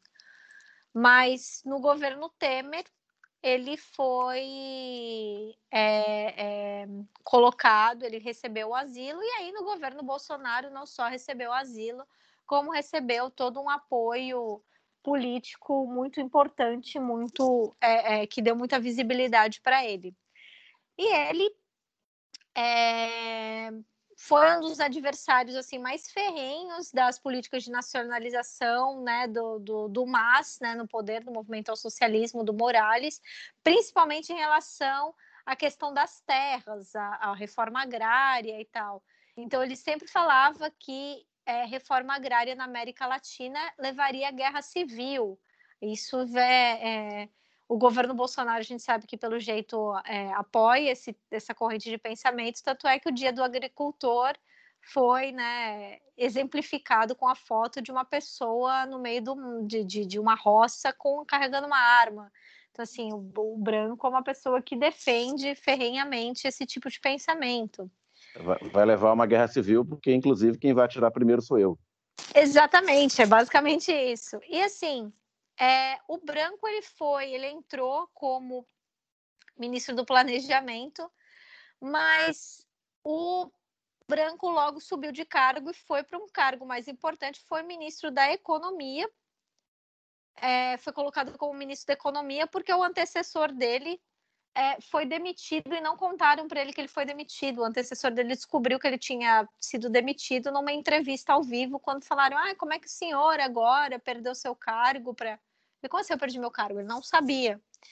E a Anies colocou ele porque era uma pessoa muito mais. É, é, que tinha mais a cara dele do governo. E ele, depois né, do, do fim da ditadura da Anies, ele está sendo investigado por várias coisas, mas uma delas é porque ele sabia que nove dias antes da eleição, ou seja, basicamente num momento de mudança né, política, ele pediu um empréstimo de 330 milhões de dólares para o FMI. Então, por que, que ele pediu um empréstimo sabendo que poderia o governo dele não ganhar? Porque ele já estava, obviamente, eles já estavam tentando fomentar um outro golpe que a gente viu que não deu certo por uma mobilização muito bonita, muito é, é, é, marcante das militâncias de base da Bolívia que né, exigiram é, é, transparência e foram para as ruas e acompanharam as eleições com muito afinco. E outra pessoa, além do Branco, é um outro amigo dele também, crucênio, o Luiz Fernando Camacho, né, o Bolsonaro boliviano, aquela pessoa que ficou assim mundialmente conhecida porque no, no dia, né, no, no fatídico dia do golpe, ele entrou, né, com segurando a Bíblia junto com a Agnès, né, no, no, no, na Assembleia Nacional, falando agora, né, a Bíblia voltou para o Congresso.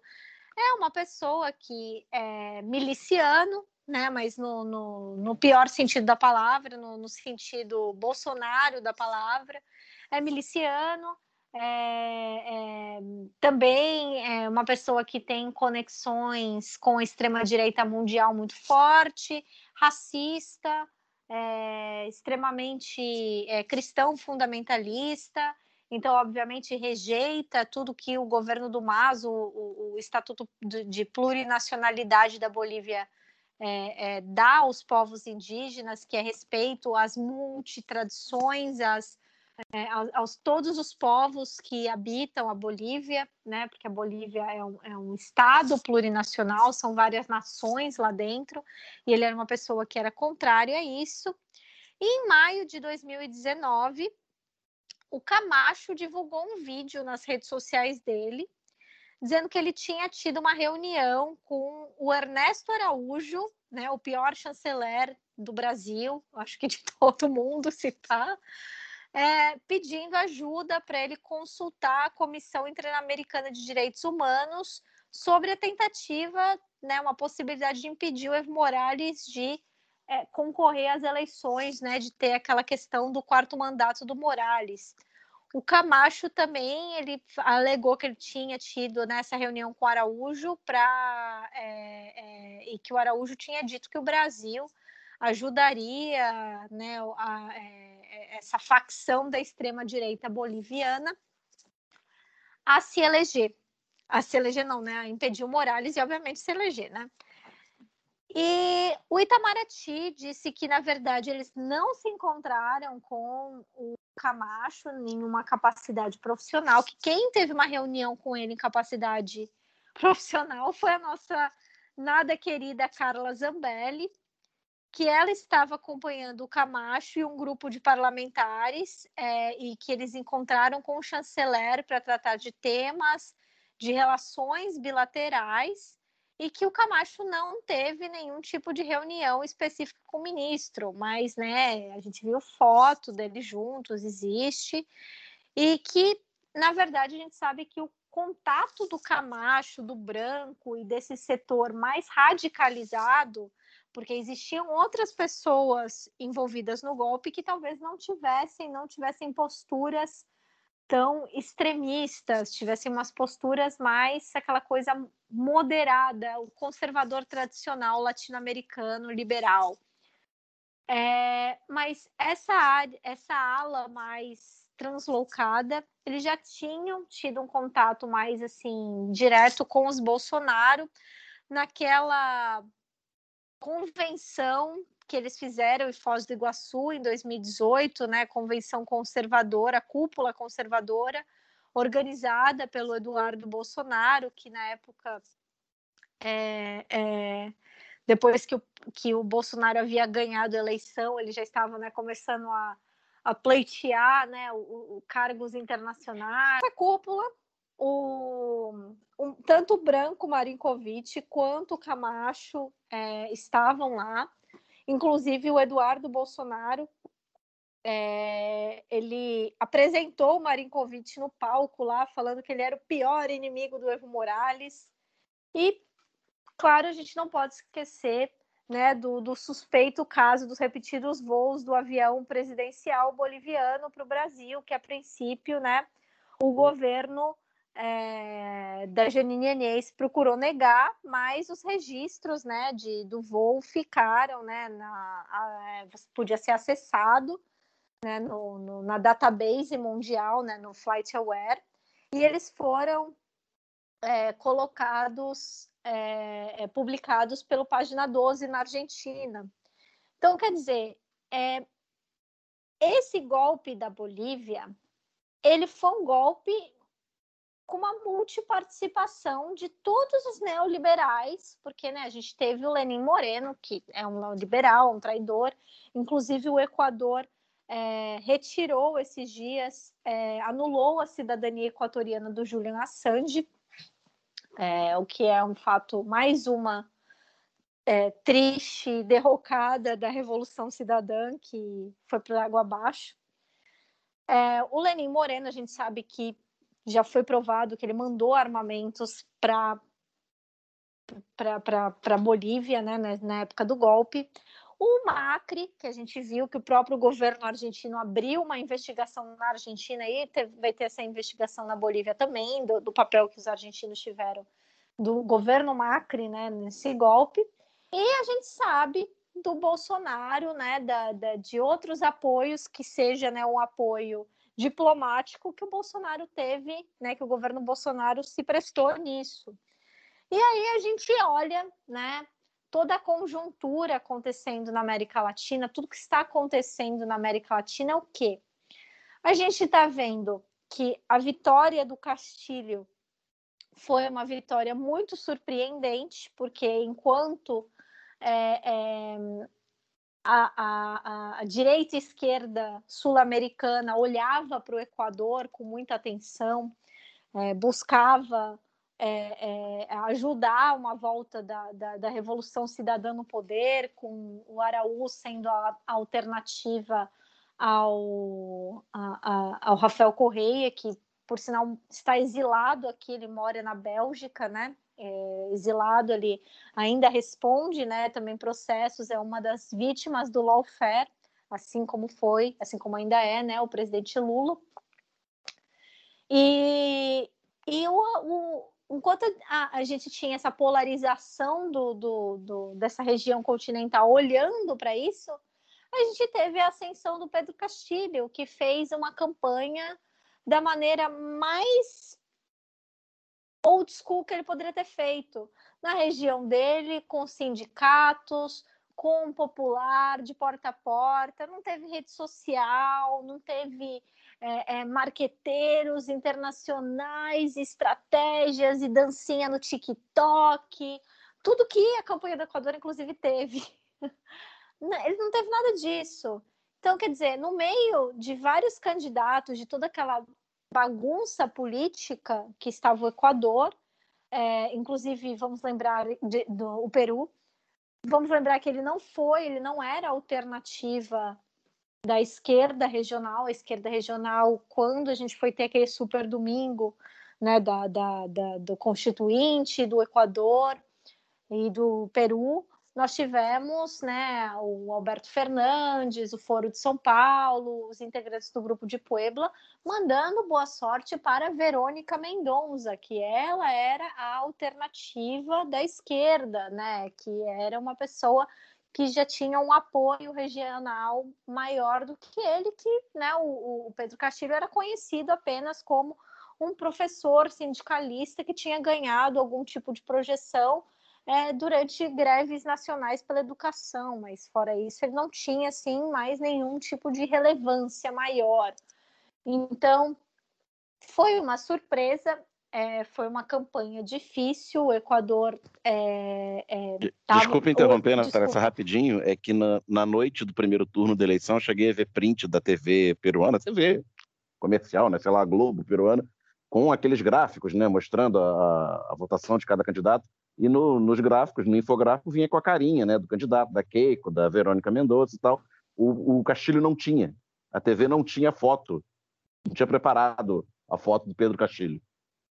Quando ele saiu como mais votado, a CNN em espanhol não tinha foto dele. A CNN. Então, assim, ficou todo mundo assim.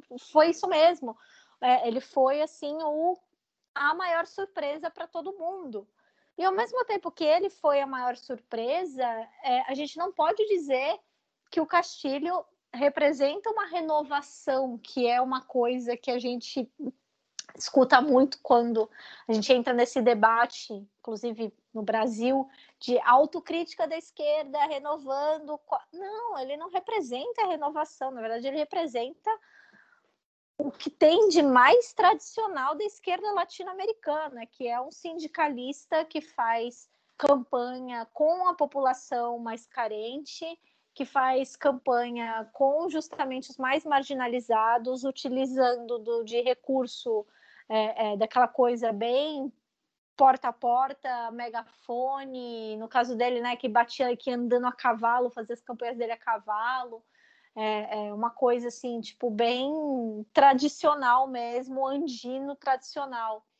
E, e, e, e trazendo e falando para o povo, falando, meu, tipo, a gente precisa pensar na classe trabalhadora, a gente precisa pensar na gente aqui, a gente aqui não é Lima, a gente não, não tem acesso às riquezas que eles têm, a gente é um país rico. Como é que a gente pode ser pobre num país rico? Isso não é justo. Então começou justamente a trazer debates que são muito vitais e são é, tradicionais da, da, da esquerda latino-americana, que é justamente colocar em xeque é, é, desigualdade, que é colocar em xeque o imperialismo, porque quando você levanta a questão como é que nós somos uma região tão rica e vivemos na pobreza, vivemos na miséria, a gente lembra das corporações que, no caso né, do Peru, que é, a riqueza mineral do Peru, que não fica no Peru, que o Peru, desde os Incas, é explorado, estripado de tudo que tem. É, e a gente tinha uma pessoa que justamente estava falando né, o que podia ser de mais tradicional, que é vou dar comida para o povo, vou pensar no povo e não vou pensar na elite. E do outro lado, a gente tinha a filha de um ditador investigada por corrupção. Então, assim, não era uma, uma escolha difícil, nunca foi, embora eu tenha visto algumas pessoas fazendo análises é, é, a respeito de, de opiniões que ele possa ter tido em relação à questão de gênero, é, em, em, questão de, de, de pautas de, de, sexualidade, enfim, não era uma escolha difícil, até porque ele é uma pessoa que se mostrou aberto a aprender, a conversar com pessoas, com inclusive a Verônica Mendonça, é, a respeito, ela apoiou ele no segundo turno, justamente é, dizendo que ia falar, porque ela era uma, um nome muito forte entre as feministas do Peru. Peru, caso vocês não saibam, é um país que precisa sim dá uma atenção muito especial para as mulheres, porque é um país que tem uma história muito triste. As mulheres indígenas peruanas é, carregam uma mágoa, um, um, trauma muito grande com as esterilizações que foram forçadas pelo pai da Keiko, que era justamente a outra alternativa. Então, assim, não era uma escolha difícil você ficar entre uma pessoa que não tinha conhecimento, mas que poderia ser uma pessoa que você negocia, pode ser uma pessoa que você dialoga, contra uma pessoa que teve o pai que promoveu mais de 300 mil esterilizações forçadas de mulheres indígenas como ferramenta de controle populacional. Então, assim, de, então não tem comparação, não, não, podemos, não é apagar questões, não. A, a pauta feminista é uma pauta é, América, na, América Latina e no mundo é uma pauta que não é uma pauta secundária, é uma pauta muito importante. Na América do Sul é mais importante ainda, porque os índices de é, violência de gênero são gigantescos, os índices de, de, de, de, de falta de, de igualdade dos gêneros é, matam no, na América Latina, só não matam tanto quanto na África subsaariana, mas fora isso é, são a América do Sul, principalmente, tem os piores índices nesse sentido. Então, assim, a gente não está jogando ninguém de escanteio, a gente está justamente somente mostrando que, um, um lado, a gente tem uma pessoa comprometida com ideais socialistas, comprometidas com o ideal é, de mudança, e do outro lado, a filha de um ditador que esterilizou mulheres. E ela não, te garanto que ela não ia ter comprometimento com pauta feminista nenhum. Então, assim, as, as, pessoas têm que olhar as coisas, a gente tem que olhar os, o quadro que está acontecendo com muita calma, porque ao mesmo tempo que nós perdemos o Equador, nós ganhamos o Peru, que foi uma surpresa, ninguém estava esperando que isso fosse acontecer, mas por a gente ter ganhado, a gente entra no que o Evo Morales sabiamente fala, que é nós estamos vivendo, às vésperas de viver, uma nova Operação Condor, então, que é justamente um ataque sistemático às esquerdas sul-americanas com auxílio, né, com a, a, gerência dos Estados Unidos e dos impérios europeus por trás, porque a gente olha quem está por trás de, do, do que mais ganha dinheiro em toda a América do Sul são é, é, é, é Canadá, Estados Unidos, empresas europeias. Então, essas pessoas, essas organizações, elas não querem políticos que vão e tenham uma agenda de nacionalização, políticos que tenham agendas que vão comprometer o ganho que elas estão tendo, a exploração que elas estão fazendo na América do Sul. Então, obviamente, eles vão querer derrubar esses governos. E a gente ainda tem esse outro agravante que é novamente essa a gente está vivendo uma volta dos que não foram, né? Então a gente está vivendo uma nova operação Condor e a gente está vivendo uma nova Guerra Fria. Então a gente também tem essa questão da multipolaridade. A gente tem o fato de que Rússia e China são parceiros de países é, é, que são sancionados, que sofrem é, por se levantarem contra o imperialismo e tem uma parceria muito mais humana, muito mais política, muito mais igualitária com a Rússia e a China. Então, assim, a gente não pode fingir que isso também não está sendo levado em consideração. Tanto está sendo levado em consideração que o próprio idiota do Bolsonaro falou isso quando teve a reunião com o diretor da CIA no Brasil, algumas semanas atrás, o William J. Burns, que falou é, o que está acontecendo, né? Ele ainda falou, falou assim, é, não vou falar o que foi tratado com ele, mas a gente analisa como as coisas são. Então, assim, a gente não pode mais falar da Argentina, da Venezuela, não, a gente sabe o que está acontecendo lá. Mas olha a Argentina, o que está acontecendo. Olha para onde está indo o Chile. Por que, que ele falou isso? Porque justamente é, é, é, essa constituinte do Chile, quem foram a, é, a, a, a direita chilena sofreu assim está sofrendo um processo de descrédito tremendo é, é, por conta justamente de todas essas crises é, é que foram causadas no Chile por conta desse neoliberalismo, desse ultraliberalismo pinochetista assassino. Então, assim, a direita chilena está passando por um processo de descrédito tremendo. Nisso, a esquerda e muitas pessoas que talvez não fossem da esquerda tradicional chilena, mas não fossem da direita, fossem de centro, ou fossem ligadas aos movimentos sociais que estavam nas ruas, porque a gente tem que lembrar que diversos movimentos tomaram as ruas do Chile, tomam as ruas do Chile há muitos anos, bem antes até do que os protestos de 2019, é, ganharam lugar nessa constituinte. Então a gente tem, né, uma Elisa Loncon, que é uma liderança mapuche, que é um povo que é o maior povo indígena é, que, que habita o Chile e que é um povo que é, foi, que é extremamente massacrado pelo governo do Pinheira, que foi extremamente massacrado pelo Pinochet, como uma das relatoras da Constituinte. Então, quer dizer, o Chile já está mostrando uma mudança, então por isso que o Bolsonaro fala para onde está indo o Chile? O Chile está indo para longe desse neoliberalismo. O Chile foi né, o berço do neoliberalismo, vai ser a tumba dele também. A gente está torcendo muito para que isso aconteça o mais rápido possível. E aí o Bolsonaro ainda falou, e o que aconteceu na Bolívia com a turma do, do Morales voltou. E ele ainda falou, falou, ah, o presidente que estava lá, a presidente que estava lá, estava com mandato, tampão, foi presa acusada de ato antidemocrático. Vocês veem alguma semelhança com o Brasil? Já dando né, a letra das pessoas que dizem com muita razão que o Bolsonaro é antidemocrático, que ele trata o Brasil como um playground dele, né, que ele criou, o governo brasileiro virou feudo dele, né, onde ele nomeia quem ele bem entende, os filhos dele, a família dele, é, é, sem nenhum tipo de, de, de implicações mais sérias.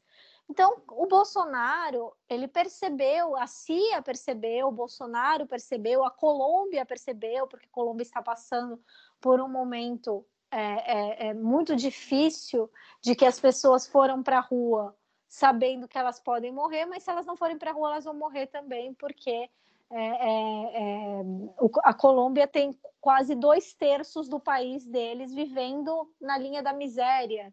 Então, quer dizer, é, eles estão entrando em desespero na Colômbia porque eles também estão sabendo, a CIA também está vendo que a Colômbia, que é o maior aliado deles na região, está com Gustavo Petro, pode ter muitas, que, muitas coisas que a gente pode questionar ele de, ideologicamente, mas é uma pessoa da esquerda, é uma pessoa que estava presente na questão dos, dos acordos, é uma pessoa que vem da, da, da esquerda, da guerrilha, da, da, da, da esquerda, que foi justamente para pra, as matas para lutar contra o, o, os milicianos, contra é, a questão da invasão dos estadunidenses. Então, quer dizer, a gente está indo para um lado em que é, nós temos a chance de ter uma nova onda rosa, maré vermelha, como vocês queiram chamar, só que dessa vez a gente pode ter isso e não ser uma onda, não ser uma maré, a gente pode ter um projeto para vir para ficar. Só que para que esse projeto venha e fique, a gente precisa do Brasil.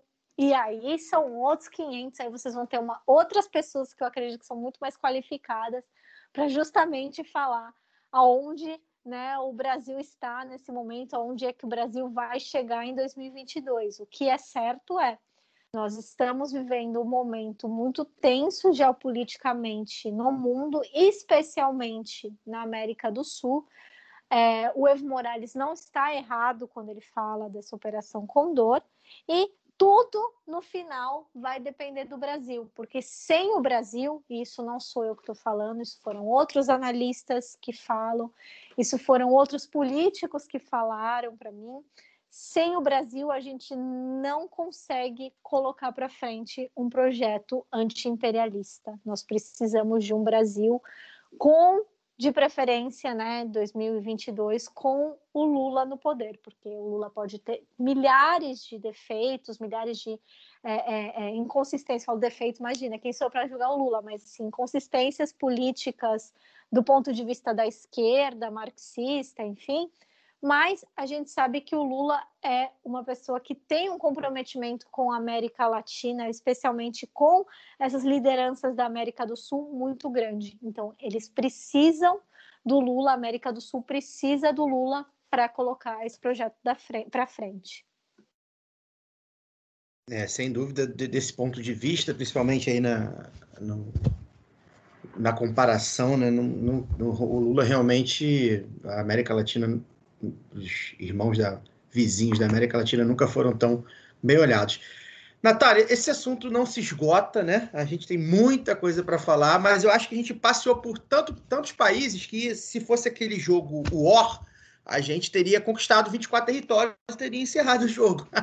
Foi muito bom o papo com você. Gente, acho que a gente conseguiu abordar de uma forma é, rápida, né, de alguma forma, em uma hora e pouco aí, uma quase nem chegou a duas horas de programa, mas a gente conseguiu abordar muita coisa da, da, da geopolítica pelo viés é, anti-imperialista, principalmente sempre, e também do ponto de vista da participação do Brasil, né, do Bolsonaro, do Lula, do Brasil. Uh, então foi muito bom o papo com você, muito obrigado mesmo pela sua presença. Acho que a galera que estava ansiosa aí, é, com certeza é, superou as expectativas, talvez, porque realmente é, foi um papo muito legal. Eu queria que você deixasse o recado final, onde a gente te encontra, lê teus textos, vê teus vídeos, é, quais veículos você está escrevendo e, e, cobrindo, as suas redes sociais. Dá teu, dá teu boa noite aí. Olha, eu queria agradecer, é, já me desculpar, eu sei que eu me empolgo muito nesse assunto, porque é o assunto que justamente eu trabalho esse assunto aqui na Europa, da frente justamente de bater na cara deles, falar, olha aí o que vocês estão fazendo, as merdas que vocês estão fazendo lá, estão fazendo as pessoas sofrerem, vocês vão sentir aqui, hora ou outra vocês vão sentir também. Então, assim, é, é, o internacionalismo é, é, uma parte muito importante do meu trabalho. É, então, assim, vocês podem me encontrar quase todos os dias da semana, mas fixamente quem eu estou às segundas e às sextas no Brasil 247. Sextas-feiras vocês podem me ver falando de América Latina é, no Veias Abertas, às 10 da manhã, no Brasil 247. É, eu faço uma análise de vários países latino-americanos do ponto de vista né, da esquerda é, é, anti-imperialista, da, da, da, de análises de, de, ponto de vista radical, da esquerda radical.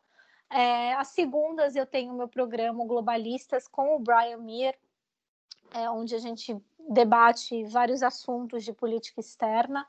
É, o programa sempre normalmente se resume a eu sempre ficando bravo quando ele tenta elogiar alguma coisa dos Estados Unidos. Não, nada dos Estados Unidos é bom. É, vocês também podem ler os meus textos é, em inglês no Brasil Wire, né, onde eu faço é, análise justamente dessas questões do papel que o Brasil tem desempenhado com o Bolsonaro na desestabilização da ascensão das esquerdas latino-americanas, né, no papel é, vassalo que o Bolsonaro está fazendo no Brasil exercer junto com os Estados Unidos e a União Europeia. É, vocês também podem ver meus textos na Jacobin Brasil. Eu colaboro com uma, frequentemente também escrevendo sobre antiimperialismo, América Latina e internacionalismo.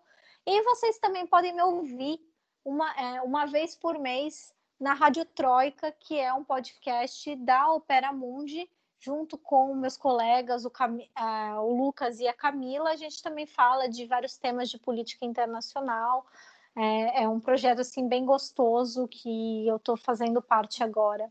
No mais, eu colaboro com outras plataformas, estou sempre, eu acho é, que fica até chato, as pessoas falam, ai, Natália, porque você fica batendo nessa tecla do imperialismo? Porque não tem mais gente, muito mais gente batendo nisso. É, a gente precisa falar nisso, é importante a gente trazer esse tipo de análise quando a gente está pensando política, é, quando a gente está pensando principalmente política do, vindo do Brasil, do Brasil, o papel que também o Brasil exerce é, é, nessa questão. Então, sempre estarei aí enchendo o saco de todo mundo, falando né, o quanto o imperialismo está destruindo o mundo e o quanto a gente tem que lutar contra isso. Muito obrigado. Antes da gente encerrar o programa, vou passar o recadinho da mamatinha para os nossos ouvintes é, digitando o código lá do B na hora da compra, você tem 10% de desconto na veste esquerda. Tem estampa de Lélia Gonzalez, Mercedes Sosa, Paulo Freire, Che Guevara, Marielle, Malcolm X e muitas outras. Acesse vesteesquerda.com.br e utilize seu código lá do B. Semana que vem tem mais lá do B do Rio, aproveitando os Jogos Olímpicos e aí o espírito esportivo para falar de racismo e preconceito no futebol com um convidado muito especial. Obrigado e até lá!